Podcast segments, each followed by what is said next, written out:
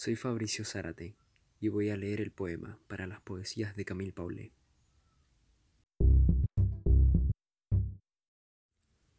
Azul el principio, azul el final.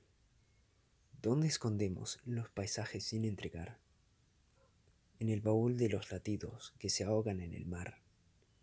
Y sordos los besos y secos los ojos del estruendo orgullo de olas sepultureras que sumergen los soles y sonrisas enteras en la profundidad olvidada de míticos versos.